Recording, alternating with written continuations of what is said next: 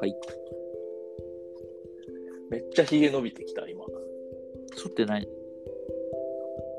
あの、人と公的な場所で会う機会が極端にないので、今。うん全く剃ってない。うーん。そしたら結構今伸びてきて、うんしてあることに気づいた。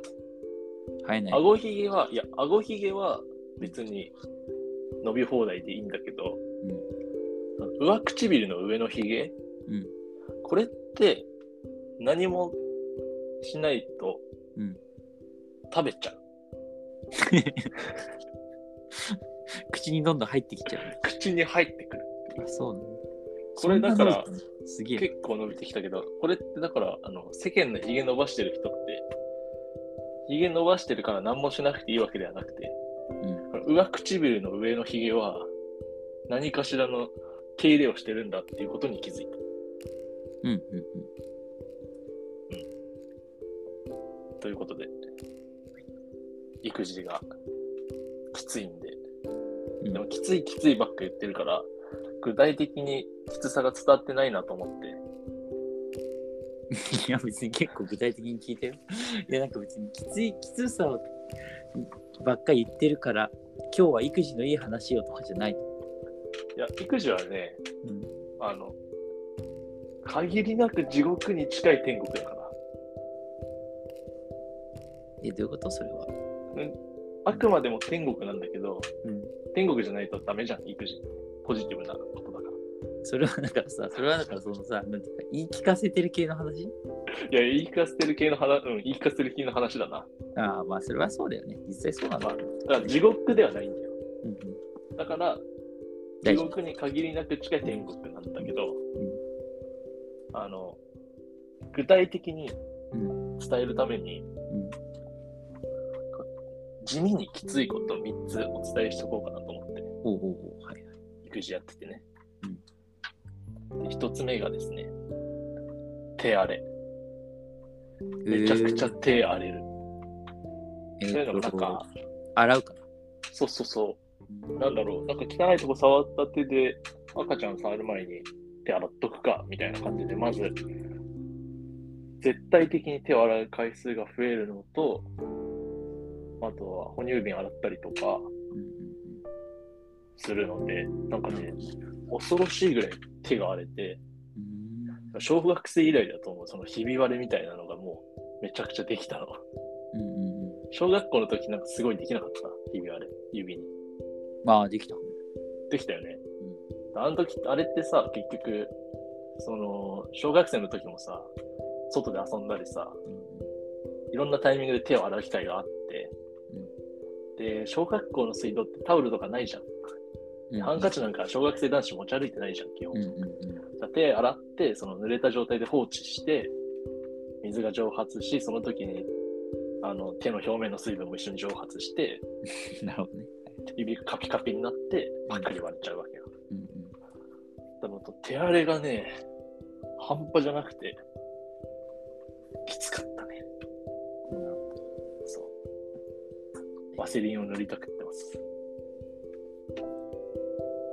で二つ目。ん二つ目はね、結構面白いよ。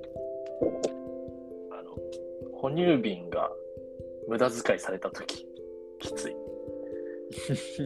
全然わからん。説明してくれ。その、哺乳瓶ってさ、うん飲み終わっ哺乳瓶でミルク作って、うん。あげて飲み終わったら洗うっていう作業をこう繰り返すんだけど、うんうん。まあ、その洗うのもめんどくさいし、うん洗った後その消毒をしなきゃいけないんだよね哺乳瓶ってはいはい、言ってたね。そうだから、あのーなんか電なんかほ消毒用ケースに入れて、うん。えー、と電子レンジでチンするっていうやつ僕は使ってるんだけど、えー、はいはい。うん、っていう、まあ、結構だから飲み一回ミルクを入れた哺乳瓶をもう一度使えるようにするためには、そこそこ手間がかかると。うんで、まあ、赤ちゃんが泣いてて、まあ、ミルクあげるじゃん。うん。で、まあ、一瞬泣き止んだと。うん。よしよしって思って、あの、安心したらまた泣き始めちゃって、うん。うわ、ミルク足りなかったのかよって思って、で、うん。なんだろう、一回さ、口つけちゃったミルクをす少し放置したやつって、結構、ミルクって栄養豊富だから菌が繁殖しちゃってるから、ああ、はいはいはい。その、使い回せなくて新しい哺乳瓶洗ってたやつをさ、また使うのよ。うんうんじゃあ新しい哺乳瓶使うかって思って、ミルク作って、じゃああげるかって思ったら、もう泣き止んでてぐっすり寝てるみたいうん。 なるほど、そういうことね。な。で、これもうミルクももったいないし、哺乳瓶、またこれ洗うのみたいな。労力的にもね。そううん。不発哺乳瓶の時の、あの、なんか、切なさが、かなり来るものが、なるほど。そう。というのが2つ目。3つ目はね、毎日浴槽にお湯を張らなきゃいけないっていう。うーん。なんかそのど、なんだろう、一人暮らし時代ってさ結構シャワーで済ませることが多くないてか、ほぼほぼシャワーじゃなかった。そうでもない今でもね、いや、俺前、前引っ越したからさ、引っ越す前はさ、うん。あの、3点ユニットだったから、はいはいはい。全然湯船に入ってなかったけど、今結構入ってるよ。